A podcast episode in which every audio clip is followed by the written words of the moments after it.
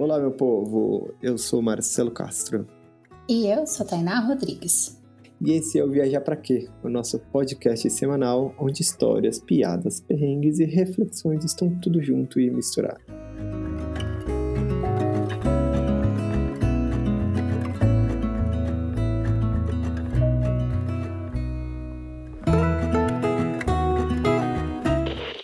Você já tá sabendo da nossa novidade? Depois de mais de 130 episódios feitos com muito amor e alegria nesses quase três anos de estrada. Nem dá para acreditar que o Viajar para Quê foi lançado num mundo onde não existia pandemia. Você já pensou a respeito disso? Pois. Porque parece que a gente vive esse negócio desde sempre, né? Enfim, o Viajar para Quê surgiu lá em 2019. Em maio a gente faz três anos. E para celebrar esse novo ano, nós quisemos trazer vocês, ouvintes, um pouquinho mais para perto da gente. Lançamos a nossa campanha de apoio ao nosso querido podcast. O que começou como um hobby tem ficado cada vez mais profissional e é por isso que a gente decidiu lançar essa campanha, porque produzir conteúdo independente, meus amigos, não é fácil, não. E também a gente quer como eu comentei, ter essa proximidade cada vez maior com vocês, e é por isso que pensamos em recompensas super bacanudas. Entre essas recompensas vai ter encontros mensais, sorteios de prêmio, fotos nossas para você decorar aí a sua casa, uma foto que você pode escolher do nosso Instagram de qualquer lugar aí do mundo que a gente já foi. E é claro, você também pode participar dos episódios do Viajar para Quê respondendo as famosas rapidinhas que a gente sabe que faz maior sucesso.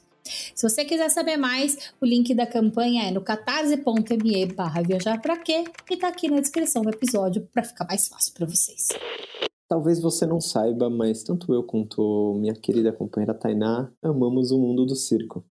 Eu já me arrisquei sendo palhaço numa oficina, a Tainá sentir saudades das aulas dela de tecido. Enfim, esse mundo é um mundo que nos encanta e enche nosso coração de alegria, além de fazer a gente rir pra diacho. Disse tudo isso porque os nossos convidados de hoje são circense, são a família circense, a família do asfalto. Eles já cruzaram esse Brasilzão levando sorrisos, risadas e alegria a tudo quanto é canto e vieram aqui contar um pouquinho desse rolê lindo. Fran e Douglas Marinho, sejam super bem-vindos ao Viajar Pra Quê? Se apresentem, quem são vocês no Picadeiro? Opa, e aí galera, eu sou o Douglas Marinho, eu sou da Companhia Circo do Asfalto, companheiro da Fran, sou malabarista de formação, mas sou artista de rua e viajante, e agora viajante motorhome. Oi, gente, bom dia, boa tarde, boa noite, dependendo da hora que você vai estar escutando esse podcast. Eu sou a Fran, sou a palhaça Francisquinha, da Companhia Circo do Asfalto, sou mãe de dois meninos e a gente ama a estrada. Queridos, brigadão por aceitar esse convite nosso. Tenho certeza que vão saber de várias coisas e várias conversas inspiradoras, mas para dar o pontapé inicial nessa conversa, a gente sempre faz uma pergunta para os nossos ouvintes. É a única regra que nós temos no podcast, que é viajar para quê? Conta pra gente. Desde a da escolha da profissão, eu acho, a gente escolheu uma, um estilo de vida que não fosse quadrado, tipo, a gente gosta de, de viver, de viver a vida. É, a gente, o circo, né? Nós somos de circo, mas eu acho que é sempre importante dizer que nós não viemos de família tradicional, de gerações. Nós somos né? de lona, de circo. Nós somos um casal que somos de que descendemos, né, de escolas de circo. A gente aprendeu na escola de circo, tem nossa formação em escolas e, e até faculdades de circo. E, e de lá a gente formou a companhia e eu, eu acho que hoje em dia eu, eu costumo pensar assim: a gente pensa que a gente escolheu o circo, mas o circo já tinha escolhido a gente muito tempo antes, porque essa coisa da estrada, assim, sempre foi. Eu acho que hoje em dia eu fico fazendo, tentando fazer uma análise, assim, do, da minha infância, né, de tudo que trouxe, que fez com que a gente fosse Chegasse tão apaixonado, assim, pela, pela estrada, né, tipo eu, eu acho que é coisa de outra vida, assim, é mais do que a gente pode explicar, assim. A gente é muito apaixonado pela estrada, na estrada a gente cria, na estrada a gente respira, a gente sonha, a gente realiza sonho, né? Isso tudo são coisas da estrada, assim, e o que é uma coisa que eu acho que hoje em dia tem, tem, tem tido um boom, assim, principalmente no Brasil, né? Dessa coisa dos viajantes e tal, é uma coisa que para nós já é há muito tempo, né? Como companhia há 15 anos, o Douglas acho que tem 20 anos de malabarismo, e desde que a gente entra no circo, o circo é isso, né? Forma as formações hoje em dia no circo estão um pouco mais consolidadas, mas antigamente ela não existia. Então a gente, para que a gente pudesse se formar, a gente tinha que viajar em busca do conhecimento. E aí essa coisa da viagem desde sempre, né? Viaja para estudar, viaja para trabalhar, e aí a gente não sabe mais viver sem a estrada, né? Desde o começo da história é, é viajando e aprendendo. É.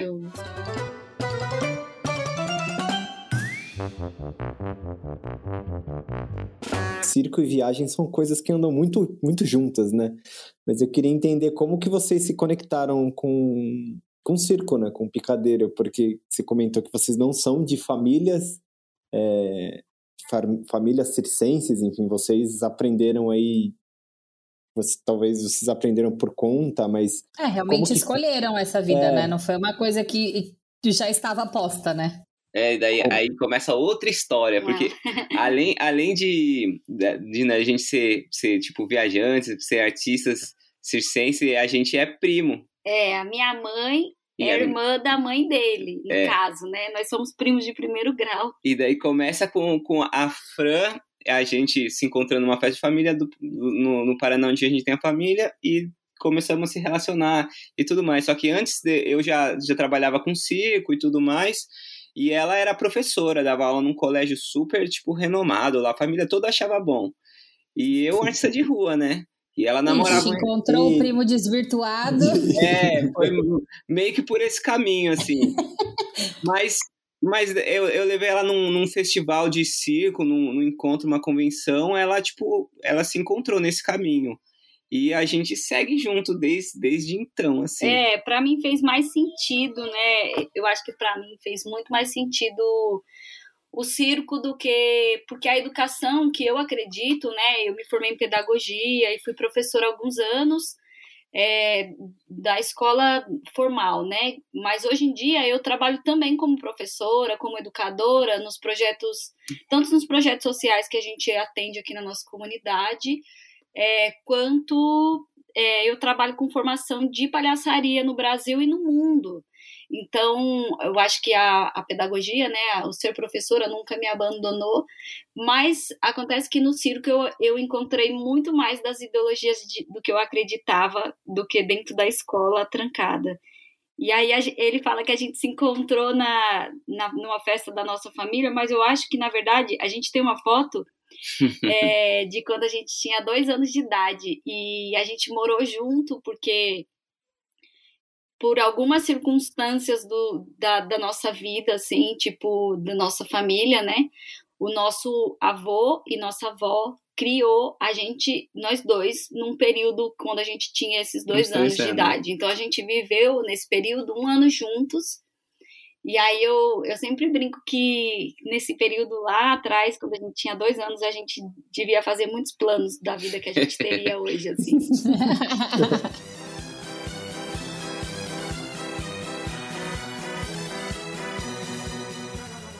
Douglas, conta como que foi para você essa conexão com o, com o circo. Você que trouxe a Fran para esse mundo, mas como que isso entrou na sua vida?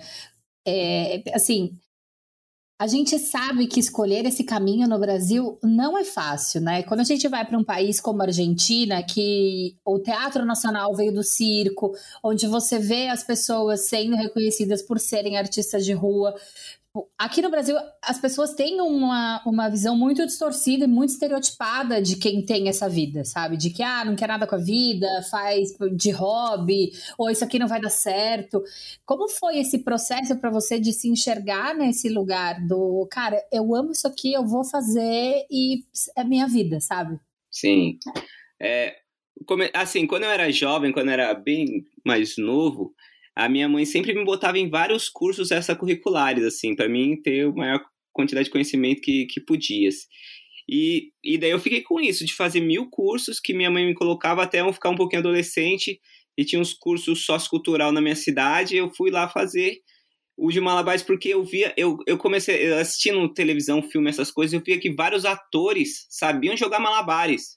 Eram uns atores, tipo, super ator assim, e num determinada cena jogava Malabares. Então, eu me interessei por isso e daí eu, eu mesmo me inscrevi num curso de malabarismo, assim, foi quando eu encontrei esse mundo do circo. Que daí já vem em paralelo esse mundo da viagem, assim, porque eu, eu cursei esse curso de circo por mais de ano e tudo mais, e tava ficando muito bom nisso. E daí encontrei um artista de rua, não sei se era chileno, argentino, eu sei que ele conhecia o litoral brasileiro inteiro, e ele jogava muito menos malabares que eu, e, e viajava só trabalhando com malabarismo. Daí eu falei, nossa, eu que faço muito mais que ele, não conheço, tipo, não conheço quase nada do Brasil. E ele, tipo, conhece. Então, foi isso, tipo, num curso que eu comecei, e daí vendo outros viajantes, assim, mais, mais roots, né? E daí eu, tipo, me encantei pela viagem. Então, esse mundo do circo, eu fiz por escolha, que encontrei uma família depois de fazer esses cursos, como ele falou que você já fez aéreos, então você começa a ficar muito amigo das pessoas, a, a parada palhaçaria, tipo, o circo para nós vira uma família, mesmo a gente não sendo de família de circo, mas esse, essa galera que é de escola de circo é uma família. Então eu encontrei uma nova família e viajando encontrei outros amigos que agregaram essa família também. Eu acho que eu queria dar um pitaco só nesse. Desculpa, gente. É que Tem uma coisa não, que eu fica acho. à vontade, viu? O que vocês quiserem É, não, falar, pode desculpa, falar. não, gente. Aqui a voz é de vocês. É porque eu, eu acho que pra gente, é, hoje em dia, né, com mais maturidade, estudo também, é que eu acho que nunca foi uma opção, sabe? A gente, é, eu e Douglas, a gente vem de famílias muito pobres, muito pobres, e nossas mães foram mães solos e tiveram, a mãe do Douglas teve três, a minha mãe teve quatro. Foi muito difícil viver, a gente é, morou nossa vida inteira dentro da, de periferias assim muito perigosas, sabe? A gente se deparou de frente com a morte inúmeras vezes a gente é privilegiado sim por, porque nós somos é, duas pessoas brancas, né? A cor da nossa pele nos privilegiou muito, mas a gente também tem consciência de que a gente é muito sobrevivente, assim, as estatísticas dentro da periferia não morremos. E aí, essa coisa do circo social, né? Eu uhum. acho que o encontro da gente com o circo social e, e aí a, a importância desses projetos no mundo, né? Então, o Circo Social, né, esses projetos que ele entrou e depois eu entrei, que são socioculturais ou sociais, isso é muito importante, né? E foi muito importante para a gente, assim, porque aí a gente encontra um estilo de vida e uma nova possibilidade, assim e uma possibilidade muito massa de a gente conviver com pessoas de todos os tipos, literalmente. E de todos os assim. lugares também, né? E de todos os lugares. Isso proporciona que a gente tenha uma, uma vivência muito rica, né? E, e, consequentemente, a gente vai se profissionalizando dentro desse universo de conhecer essas pessoas, esses lugares.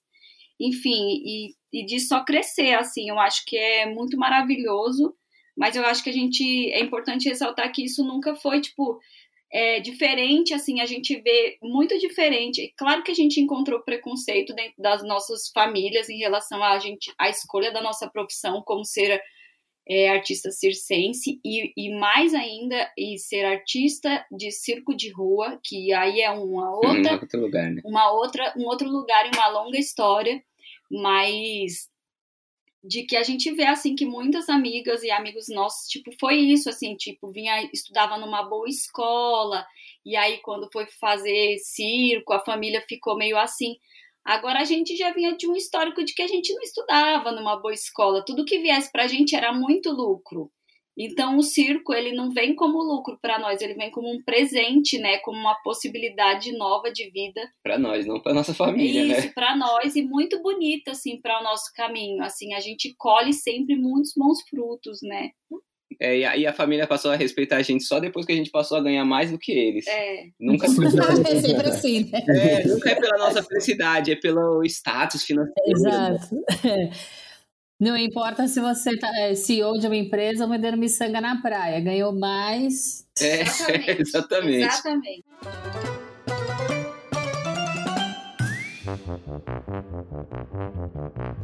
A gente vai falar um pouco sobre, sobre esse olhar social, né, da, do que vocês fazem, né? Mas antes de falar sobre isso, eu queria que vocês comentassem como surgiu, né, a companhia Circo do Asfalto, como que vocês se uniram, como vocês pensaram, pô, beleza, gostamos de circo, eu gosto de ser palhaça, eu gosto de fazer malabares, mas beleza, agora vamos montar a nossa companhia e vamos sair aí para se apresentar pela rua. Ó, a gente antes, assim, quando a gente começou a ficar, eu, eu já era desse mundo e a gente ia para muito convenção de circo e tudo mais. E numa dessas convenção, a gente viu uma escola municipal de circo lá no Paraná, na cidade de Campo Mourão. E a gente tinha a família lá próximo. É, foi de, logo depois que a gente. Eu acho que a gente casou. Uhum. E pensamos, não, vamos para vamos essa cidade, porque a gente tem família próxima, tem uma escola de circo, eu posso dar aula, a gente pode, tipo, fazer a vida lá. E a gente chegou lá e quebrou a cara. Foi muito difícil. Foi muito difícil, teve várias coisas. Até que uma das companhias de lá falou: não, vocês querem aí, vocês têm que abrir uma companhia de vocês e tudo mais. E daí foi uma parada mais da profissionalização, a gente, tipo, ter um cartão, ter um nome, ter uma identidade e começar a sair para fora para que as pessoas vissem quem a gente é. Não era só dois malucos, né? É assim, a gente, tipo, começou nessa época, tipo em 2007. 2007 a gente começou a companhia Circo do Asfalto. E logo depois disso, não dando certo lá, a gente voltou para São Paulo e daí juntou com um amigo nosso que fazia circo comigo em São Paulo. Hoje ele, ele já era arquiteto, mas ele gostava de circo, vivia nesses dois mundos. E fizemos uma viagem, nossa primeira viagem, que foi uma viagem que a gente foi por passou em 15 estados, fomos para o Fórum Social Mundial que foi lá no Belém do Pará. Então a gente foi pelo Nordeste, voltou pelo Centro-Oeste, fazendo um projeto que a gente passava nas cidades com o menor desenvolvimento humano do país. A gente pegou o mapa, olhava a cidade, chegava nas cidades, construímos um espetáculo para isso e, e fizemos esse, esse louco projeto aí de rua. Antes, antes a gente era muito amador, assim, todos nós. É porque eu acho que a gente ia muito pelos, movido pelos nossos instintos, assim, de e vontades, assim, hoje talvez a gente vai um pouco mais consciente das coisas, né? Mas antes é. era tipo muito é jovem, né? Querendo fazer as coisas. Mudar o mundo. Querendo mudar o mundo. Eu acho que hoje a gente, é, talvez hoje a gente tenha essa consciência maior, assim, de que, claro que a gente queria é, mudar também e devolver um pouco para a sociedade aquilo que a gente já tinha recebido, né? Porque a gente, hoje eu vejo que, tipo, claro, a gente é, da periferia, né? E conseguiu fazer tantas coisas. Claro que a gente queria ajudar, é, ajudar pessoas, pessoas, a abrir os olhos que tem ah, outros caminhos além daqueles que foi imposto. É, e queria que elas rissem, queria, queria que elas tivessem acesso à cultura e à arte, né? Tudo isso hoje a gente vê, mas no, antes era foi assim, tipo, ai, a gente só tinha esse esse vamos lá fazer. Vamos lá, é, nossa, que da hora, vamos, vamos, e daí ia. disso de vocês se apresentarem em cidades com baixo índice de desenvolvimento humano, enfim, eu queria que vocês falassem um pouco como foi esse esse seu essa escolha de vocês de ser um circo de rua, né? Porque é diferente o circo de rua do que o vai a lona toda tipo mais institucionalizada de uma companhia grande, enfim.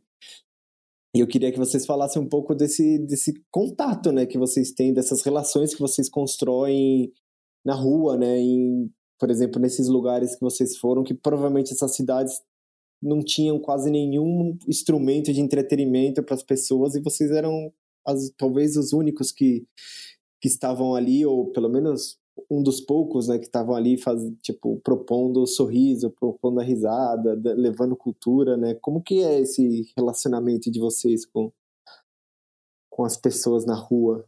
Eu acho que é a liberdade, a primeira de todas, assim, a gente escolheu a rua pela liberdade, né? E o circo também por ser mais liberto do que é, ser artista, né, é que te dá um pouco de liberdade e a rua que te dá um pouco mais de liberdade. É, eu acho que é, é assim, é, a gente não queria de jeito nenhum. A gente não era, era, a gente não era de família tradicional, então a gente logo não o Douglas teve umas experiências trabalhando em circo tradicional e aí isso era uma coisa que assim, não era legal, mas não era tipo aquilo que ele queria, assim. É que todo mundo que estuda em escola de circo tem um vislumbre da lona, né? É, aí mas... É, quem estuda em escola de circo também tem esse vislumbre para estudar, para trabalhar nos circos grandes, né, como Circo de Soleil, coisa do tipo assim. E aí também isso também não era a nossa nosso pegada, foco, é, assim, não era, não era nosso foco. foco. E também aí tinha coisa do teatro, né? Do, do circo aqui que, que ia para o teatro. E aí eu acho que por conta da acessibilidade mesmo, da gente vindo um lugar que falta acessibilidade, né, ao teatro, assim, aí no teatro municipal assistir coisas e tal, e, e, e aí eu acho que esse lugar, assim, foi muito crucial para que a gente escolhesse o circo de rua, né? É, e, e, e, nesse projeto a gente foi nas cidades mais pobres, então, tipo, 100% das cidades que a gente foi, não não existia teatro nem algo do gênero. Assim. Nossa, gente, e era muito assim, isso foi em 2008, então, assim, a gente tinha uma lista, não tínhamos acesso tão grande como a gente tem à internet hoje, então a gente tinha uma lista impressa, é, impressa de todas essas cidades do Brasil. Então a gente foi pelo norte, nordeste, centro-oeste. A gente pegava lá, ai, Piauí, qual é a última cidade do Piauí? Ah, mais pobre. Tal, aí a gente ia bater nela, assim, tipo, pegava aquela, aquele caderno, aquele guia, ia chegando, assim, tipo, é, nas estradas, éramos cinco pessoas dentro de um Peugeot e uma gatinha, assim, viajando. E tudo que a gente precisava, tanto com nossa roupa, quanto o que a gente precisava em cena, estava dentro desse carro, assim. E, a, e, a, e aquela aventura mesmo de chegar no lugar e, e, encontrar aquelas pessoas. Então, várias cidades a gente não entendia por que, que aquela cidade estava lá no IDH, né? E tinha algumas que a gente falava, ah, mas também poderia ser nosso ponto de vista aqui do Sudeste, né? Que, enfim, são várias questões assim que a gente abordava assim durante esse e aí né a gente fez toda essa viagem foram dois meses né Douglas foi dos 60 dias isso foi muito crucial para a existência do circo do asfalto hoje assim tipo era eu o Douglas é, o o Arroz que era outra outros integrantes que era o Arroz o Lucas, que era um músico de Porto Alegre, o Arroz, que era aqui de São Bernardo, e o Arroz falou: a gente precisa documentar isso, então a gente vai levar o Gustavo, que era o irmão dele e que fazia na época faculdade de rádio e TV. Não, e, e, e o mais doido que, que, como eu falei, era eu, você, e daí eu encontramos com o Arroz e formamos. É. E, e daí o Arroz falou: não, a gente precisa de um músico. E a gente estava na convenção de circo, encontramos um rapaz que tocava lá. Chamamos ele. Chamamos ele, que daí fomos, ficamos em quatro pessoas. Daí o Arroz falou: não, a gente tem que registrar. E daí chamou o irmão dele, que daí ficamos em cinco. Não, e, e, hoje eu fico vendo assim, tipo, porque tem totalmente a ver, assim, essa coisa que a gente tem forte no registro, do registro hoje do em dia. audiovisual, da fotografia. Isso é uma coisa que a gente Começou faz lá, desde né? 2008. Assim, a gente nunca deixou de fazer. Quando a gente faz essa viagem, acaba que Lucas fica de Belém ele vai para Santarém ele já não volta com a gente. É, o Gustavo volta e, e, e, toca a faculdade e o Arroz né que era essa esse elemento aí fundador da companhia ele fala gente eu sou arquiteto para mim não dá o circo não dá essa coisa da grana não sei que eu vou fazer meus projetos e vou viver de arquitetura e é isso. Foi muito boa a experiência. Aí eu e Douglas a gente fala, cara, a gente não quer nunca deixar de é. fazer isso. Isso aqui é isso aqui é a coisa mais legal que a gente já fez na vida e é o circo de rua com certeza, né, Douglas? É, não, e, e tipo, atentando também, que ele falou do, do negócio da lona e tudo mais. A gente chegava nessas cidades, eram umas cidades que, tipo, uma lona é uma empresa grande. Então eles precisam de toda uma logística para chegar na cidade, se instalar e ter a grana para sustentar seus caminhões, seu elenco todo. A gente, com espetáculo de rua, a gente chegava na cidade, no mesmo dia que a gente chegava, a gente já podia montar as coisas na praça, se apresentar e no dia seguinte partir. Porque se desse um, um, bom chapéu, era muito bom. Se desse um pouco chapéu, a gente, tipo, conseguia ir embora. Mas um circo grande não consegue. Então, várias dessas pequenas cidades, o circo não chega mais por conta de tem uma estrutura muito grande. E a gente, como circo de rua, consegue chegar numa vila de pescador, assim, né? É, na zona rural, a gente adentra muito por, por, por a gente ter essa possibilidade de ser o circo de rua, né? E agora e ainda com mais. motorhome agora. É, agora nossa, com motorhome ainda mais, porque às vezes a gente chega num vilarejo, Fica lá dias. que a cidade mais próxima, que vai ter um hotel, uma pousada, alguma coisa, é muito longe. É, E daí a gente chega com o motorhome, a- ainda até na pandemia a gente ia para muito lugar que a gente não tinha contato com ninguém, a gente apresentava, as pessoas ficavam de longe. Então foi uma coisa ótima pra gente ter a nossa casa, ter o nosso carro casa. é. Não, e uma coisa que vocês falaram também, isso da, dos lugares que vocês optam por ir, é, eu acho que chegar da forma que vocês chegam, ela é muito mais horizontal, né? Porque querendo ou não, você vai para uma cidade que tem o IDH super baixo, as pessoas não têm dinheiro para fazer nada, elas se deparam com um circo com uma puta estrutura, fala, cara, eu não tenho grana para ir para esse lugar, sabe? Eu não tenho, é, eu não, não tenho dinheiro para estar presente ou transitar nesse ambiente. Em contrapartida, quando vocês chegam com uma estrutura muito menor e muito mais hori- horizontal, de cara, a gente veio aqui para dar acesso a vocês a isso, sabe? Não pra gente enriquecer com isso, É. sabe? É, e ta- é isso, Tainá, também, essa coisa da gente poder parecer mais seres humanos que se parecem com aquelas pessoas, sabe? De- Uhum. esse lugar é muito especial, assim, precioso, né? De, de que todo mundo pode ir no nosso circo e, inclusive, quando a gente tá, assim, tipo... Uma das coisas que a gente tem feito nos dois últimos anos é aceitar também no nosso chapéu. A gente faz chapéu ao vivo, chapéu virtual, e a gente também, com as comunidades onde a gente passa, a gente aceita é, como moeda de troca o que eles produzem. Então, se é uma comunidade pescadora, a gente fala: olha, aceitamos peixes no nosso chapéu. E a gente é, fica sempre farto, assim, de, de comida, de comida orgânica, que hoje em dia tem um valor, assim, muito maior, né? Que a gente fica livre dos venenos. E, e a gente... Ah, a gente volta, eu acho que para um lugar muito especial que talvez a gente nunca deveria ter saído, que é entender as nossas moedas de troca, né? É, não só pelo papel, né? Troca. É, e, e, e aí eu acho que assim, a cidade, né? A gente já mora aqui no ABC, tão perto de São Paulo, que quando a gente fica um tempo aqui em São Paulo, a gente já trabalha tanto nesses grandes teatros, instituições grandes do Sistema S, enfim, governo, festivais, tudo isso já é muito grandioso que a gente trabalha aqui em São Paulo bastante, assim.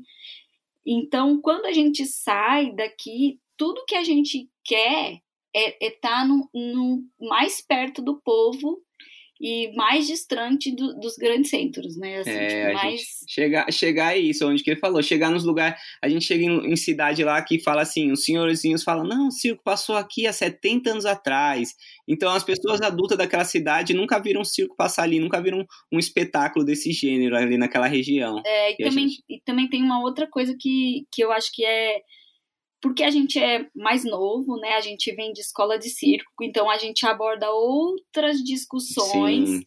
que não estão sendo abordadas dentro das lonas. Ah, Eu vou fazer uma, vou dar uma provocada aqui, mas eu acho que Mas é, é, é, que é- sobre outras discussões, né? Por exemplo, é, sou eu e os meninos, né? Que são mais meus dois filhos e o meu companheiro. Só que eu sou a palhaça e eu também protagonizo dentro da cena e fortemente. Então, muitas vezes a gente vê as pessoas falando assim, famílias.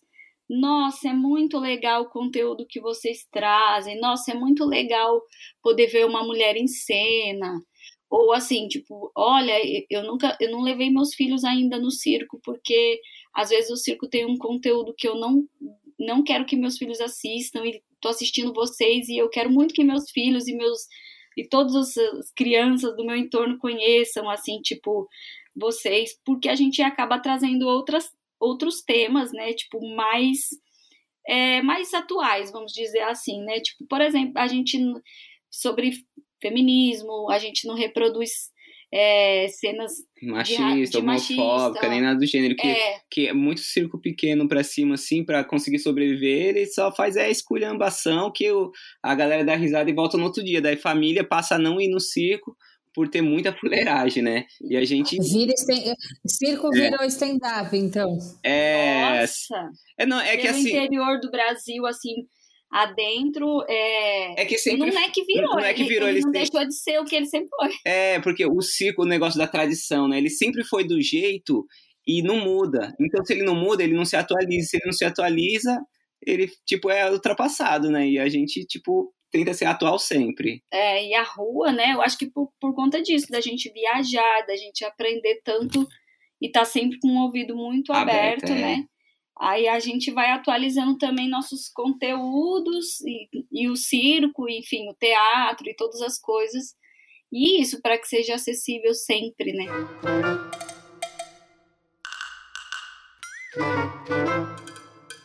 E aproveitando que a gente está falando disso, vocês falaram muito da acessibilidade que o, o motorhome dá para vocês.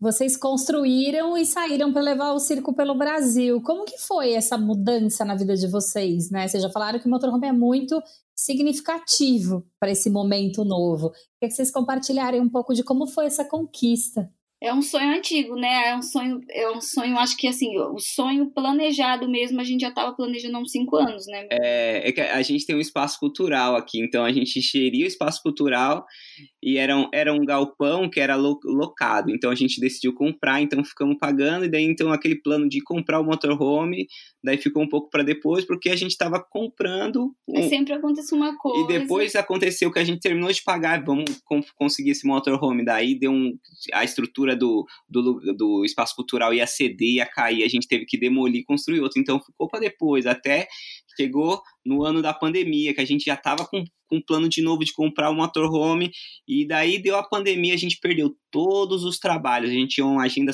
super cheia de 2020. A daí... gente ia conseguir comprar um carro quase zero, assim, tipo, com a grana que a gente tinha. E aí veio a pandemia, perdemos todos os trabalhos. E a gente falou: não, é, é a terceira vez que a gente vai conseguir esse motorhome, não vamos conseguir, não. A gente fez o que? A gente pegou nosso carro, deu ele e pegou uma van um pouquinho mais antiga e, e falamos, não, vamos construir do jeito que dá. A gente já está sem trabalho, eu tenho um pouco de habilidades manuais assim, então eu construo cenário, essas coisas. A gente falou, não, trocamos nosso carro numa van e vamos montar em casa aqui. E aí foi um refresco também, porque foi aí... bem no ano de 2020, tava, além da gente estar tá, né, com muito medo e assim, muito enclausurado dentro de casa, sem trabalho.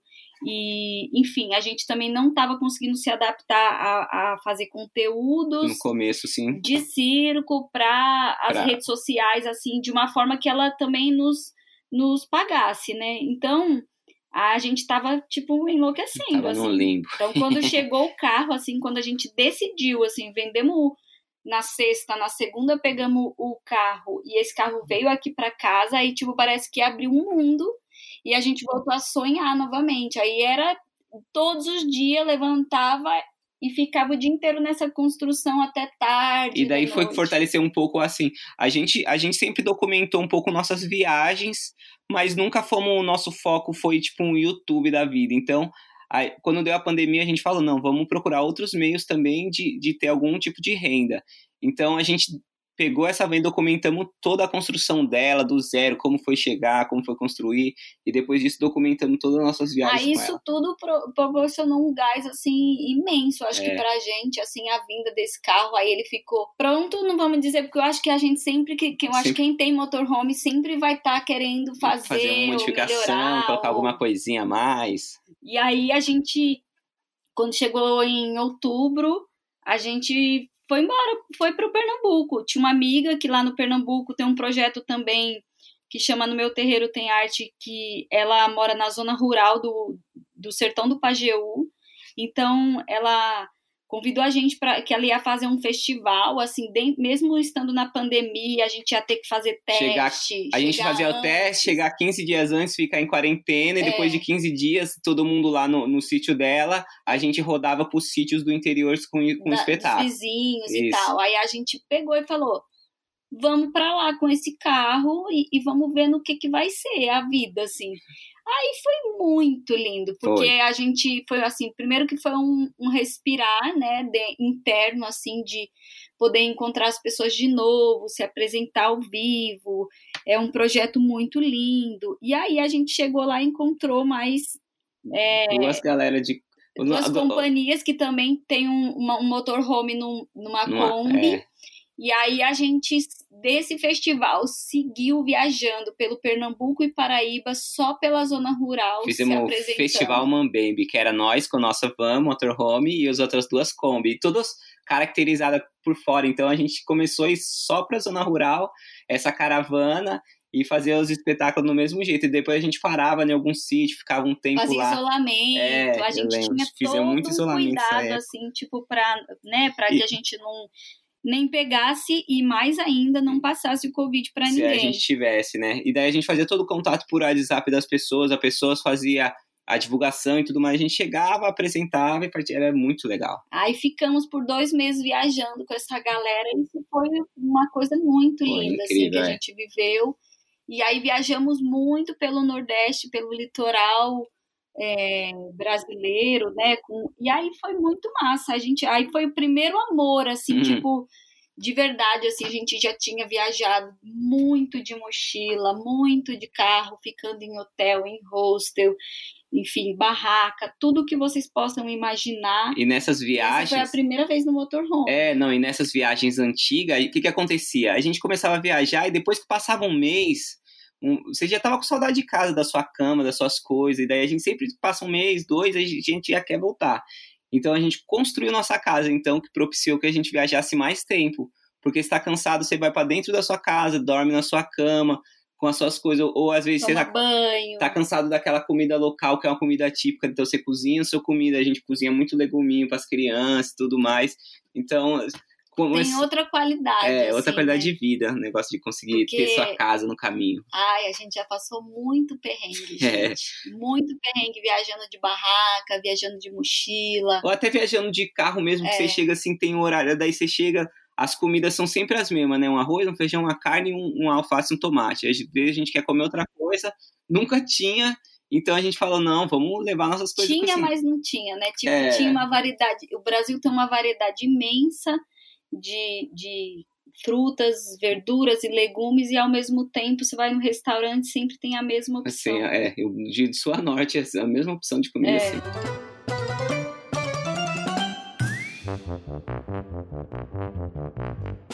Estão comentando agora, né, como que vocês se apresentaram durante a pandemia e tal. E eu queria que vocês falassem um pouco mais sobre isso, sabe? Como foi para vocês Tipo, levar o sorriso, levar a graça, sei lá, um momento, de repente, talvez o único momento alegre das, das pessoas no meio dessa desgraceira toda que a gente está vivendo aqui. É, como que foi levar esse, essa áurea gostosa para nesse momento tão tenso, né, que, que a gente vive? Daí, ó, tem, tem os dois lados, né? Tem um lado a gente aqui no Sudeste, trabalhando em São Paulo, que a gente ainda pegou uma contrataçãozinha, e daí tem o momento Nordeste, que daí a Fran fala, a gente fala mais. Mas aqui no Sudeste as, as pessoas estão muito adoecidas, e ainda mais a gente estava meio que no começo da pandemia, então todo mundo estava em suas casas, quem estava na rua é o pessoal que trabalhava, e daí não tinha tempo para assistir. Então a gente até pegou uma, uma contratação em São Paulo, fomos apresentar e, e, é isso, as pessoas não paravam como sempre.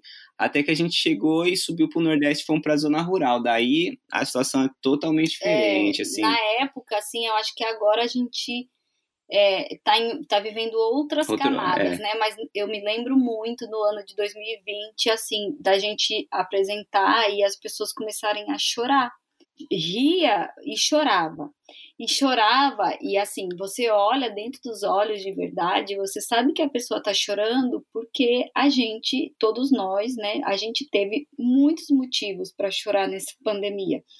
A gente perdeu pessoas, né, a gente perdeu trabalho, a gente ficou desolado, enfim, a gente ficou sozinho foram muitas coisas, né, que aconteceram. Então você via que aquele riso perdeu o estilo de vida, né? Aquele riso ele provocava também o choro, sabe? Era um choro de tipo alívio, mas era um choro de dor também. Era um negócio assim muito profundo. Eu lembro Muitas da gente emoções misturadas. Da gente acabar e da gente ficar conversando assim horas, né, ou dias sobre aquela apresentação, sobre aquele choro, sobre aquele orar, olhar. Vocês tinham que segurar tudo, né? Porque no momento vocês não, vocês não podem destruir, de, tipo, desabar igual, igual eles, né? Você tem que segurar Porque você precisa fazer eles rirem, né? No sentido de que é o melhor que vocês podem dar, né? É, palhaço tem uma missão, mano. Ele não.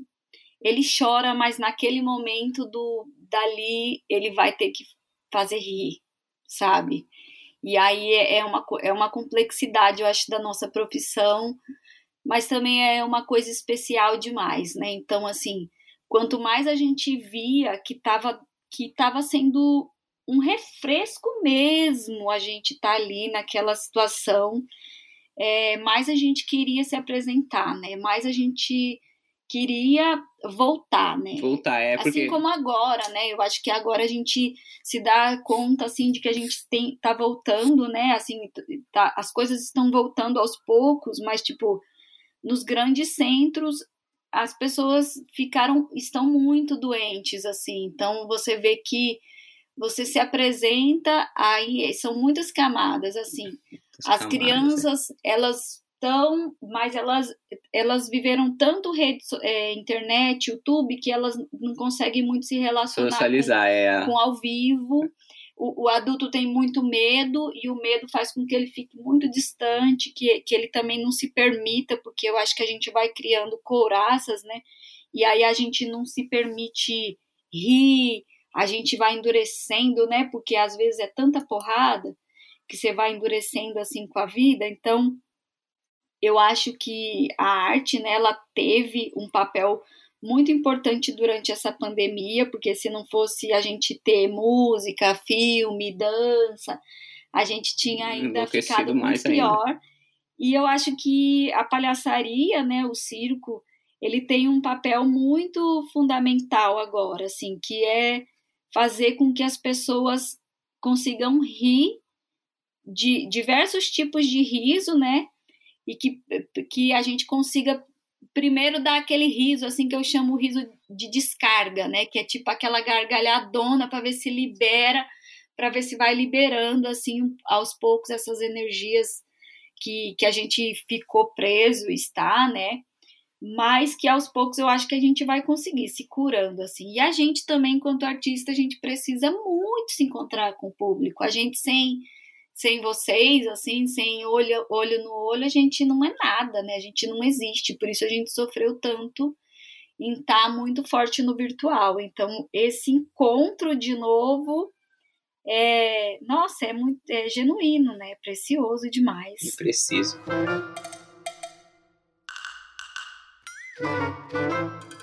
Queridos, vocês devem ter histórias incríveis na estrada, né? Ao longo desses anos aí, apresentações memoráveis e conexões com as pessoas, que eu acho que muito provavelmente deve ser o que mais toca vocês, assim. É, eu queria que vocês contassem um momento inesquecível desse tempo todo.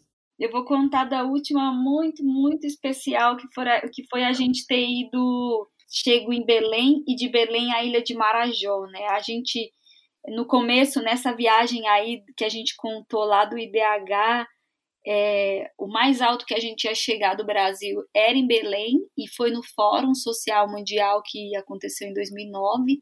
2009. E isso, isso foi muito legal, assim, de umas coisas que a gente viveu, só que lá também a gente se deparou com muito perrengue de viagem, de barraca, de chuva, de formiga que comeu nossas pernas, enfim, de medo.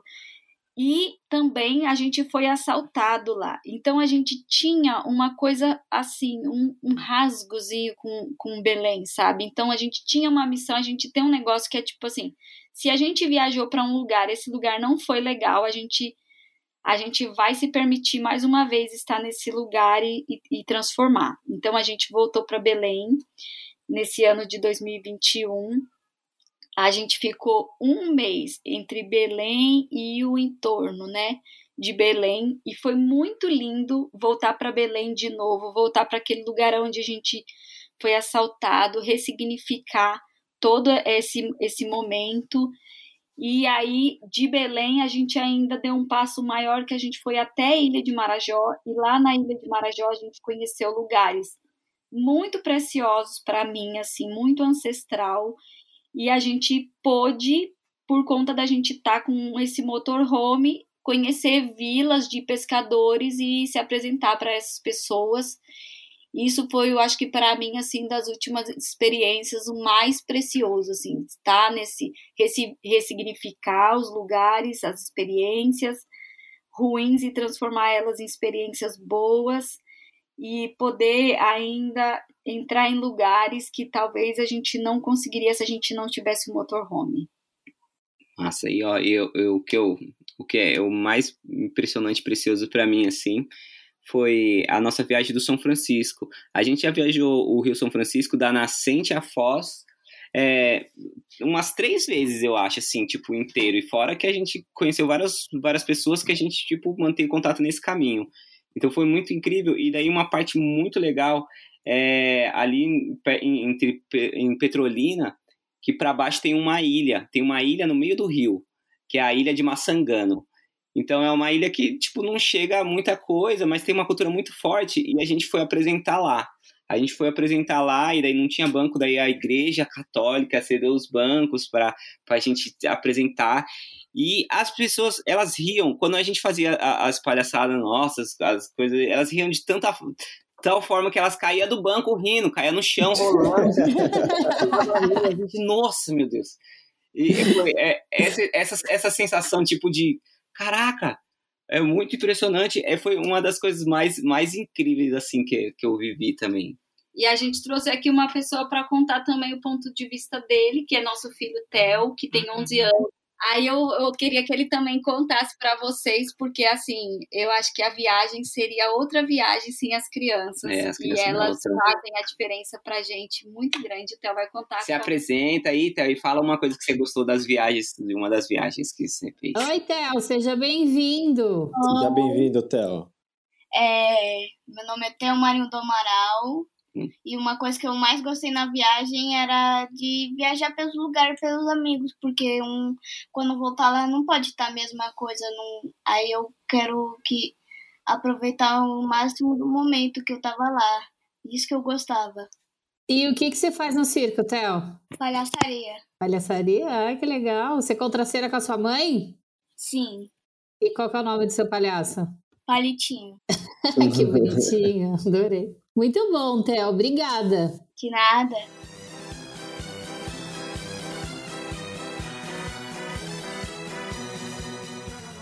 Vocês estão com plano de fazer uma viagem mais longa e de cruzar o nosso continente, chegar até o México, que é um país que os, os ouvintes do Viajar para Quê sabem que eu sou completamente apaixonado. Queria que você contasse um pouco mais aí sobre essa nova fase. Era é, essa fase, igual o motorhome que veio depois de um tempo, é, é a gente ia pegar o motorhome para já começar e fazer essa viagem. Só que daí a gente fez o motorhome 2020 e 2020 deu a pandemia, fechou as fronteiras, ficou um caos. E daí a gente adiou, então a gente começou a viajar um pouco mais o Brasil mais adentramente, assim, mais por dentro e tudo mais por conta desse desse dessa pandemia em si. E a gente. E agora a gente está se organizando, né? Eu acho que, eu acho que também foi um ensaio muito um ensaio, bom, assim, é, foi bom. conseguir viajar ao Brasil e principalmente em lugares novos, né? Que eu acho que foi, é um ensaio para a gente sair do Brasil e tal. E aí, o ano que vem, né? A partir do. Entre dezembro e janeiro desse ano, ano que vem.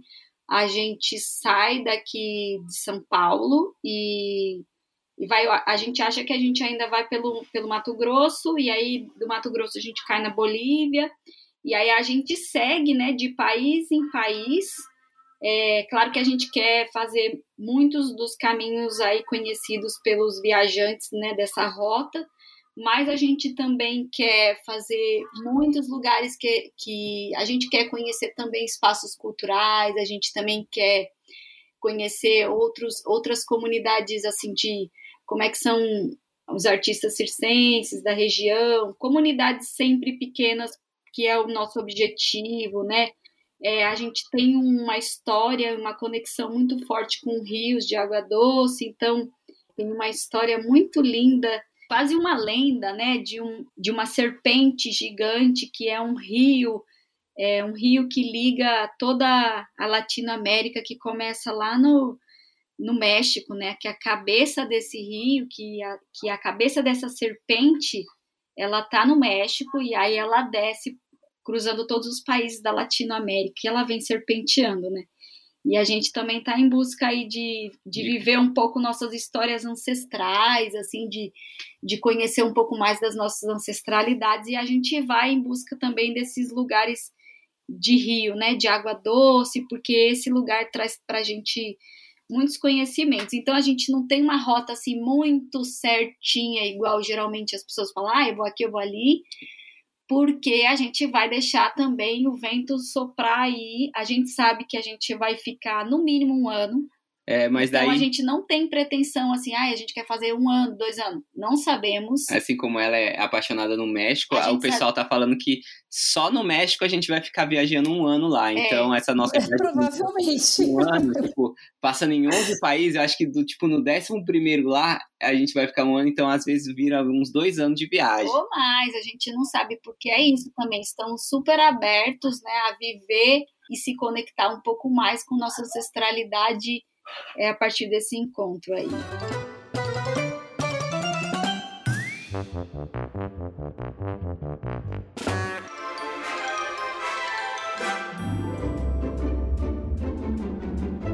Gente, agora chegou o momento rapidinhas do Viajar Pra Quê. A gente vai fazer perguntas simples, não tão simples talvez. A gente vai fazer perguntas rápidas e vocês respondem a primeira coisa que vier na cabeça.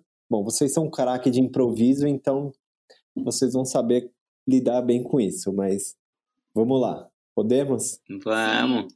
Qual é a sua maior qualidade? Graça. E comunicação. Qual o seu maior medo? Perrengue. O carro quebrar, explodir. Explodir. que específico. Ai, meu maior medo é eu não encontro com pessoas. Você preferia ficar preso numa jaula com tigre ou numa piscina com tubarão? Eu numa piscina com, com um tubarão. E eu fui contigo. Qual o seu maior prazer culposo? Chocolate. Comida de todo jeito. Ah, Era de touro, daí touro taurino come. Taurino come Se a próxima refeição fosse a última da vida de vocês, o que vocês pediriam para comer? Eu pediria cerveja e bode com piqui. Eu ia comer lasanha e so- sorvete sobremesa. Gente, bode, que comida específica. Não.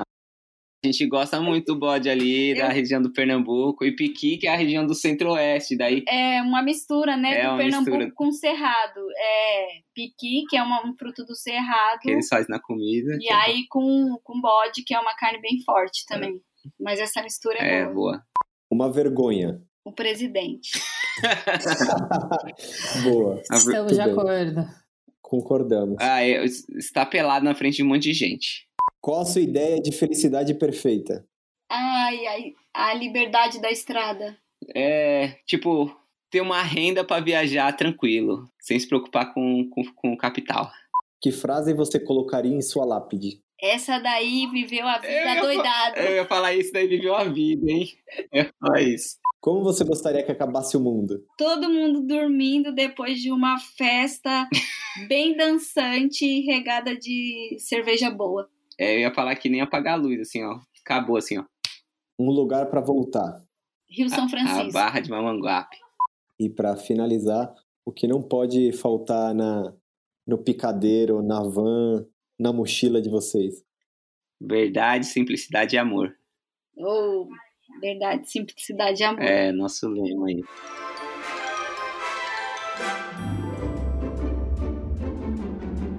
Queridos, é chegado o momento jabá. Conta para os nossos ouvintes aí onde eles acompanham vocês, como que eles ficam sabendo por onde vocês vão estar aí nos próximos caminhos. O respeitável público é todo de vocês. Fica à vontade para fazer o que vocês tiverem afim.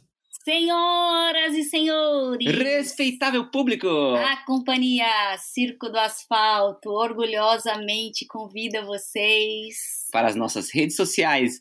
Estamos no YouTube, Facebook e todas as outras. Instagram também. Instagram, Instagram é o principal, hein? Instagram é o principal. Mas é só colocar Circo do Asfalto na rede que você tem como Site. predileta que vai aparecer nós. Tem Circo do. Asfalto. Tem de tudo e de tudo, minha gente. É. O que vocês quiserem achar nós lá, quiser ligar, quiser conversar sobre a viagem, quiser tomar um café, nós somos totalmente disponível ao encontro com as outras pessoas. É isso aí, né? Círculo do Asfalto. Viagem em família, construção de motorhome, espetáculo, conhecer lugares paradisíacos, é com a gente mesmo. Nossa, a gente é uma complexidade, então É. assim, se você vai seguir a gente nas redes sociais, não se assuste, porque nós somos bem complexos.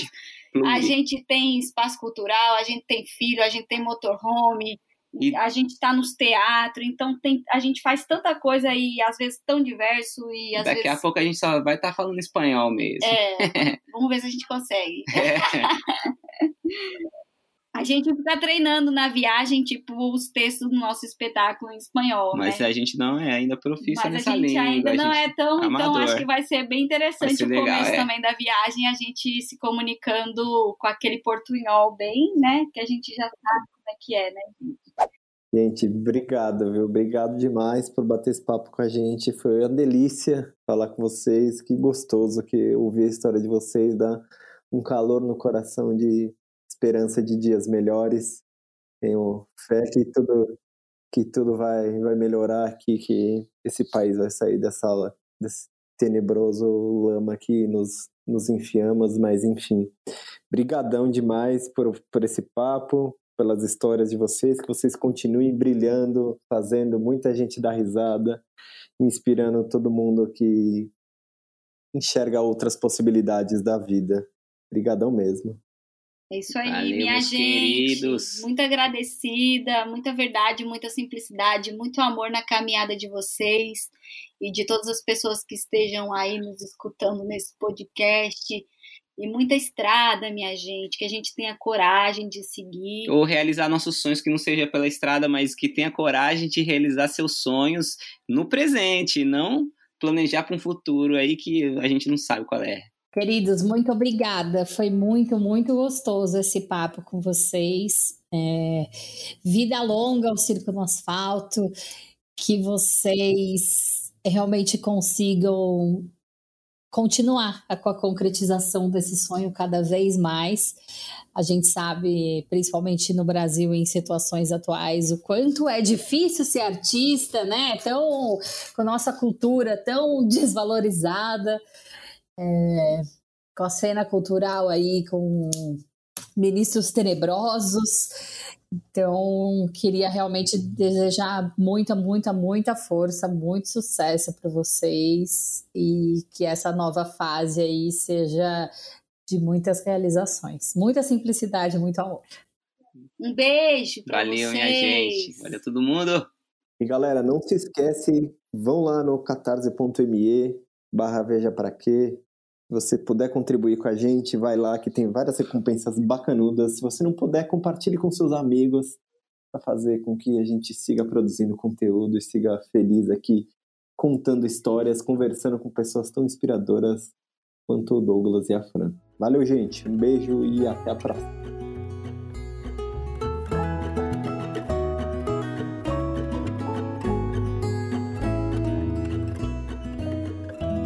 O Viajar Pra Quê é produzido e apresentado por Marcelo Castro e Tainá Rodrigues e editado por Breno Santos.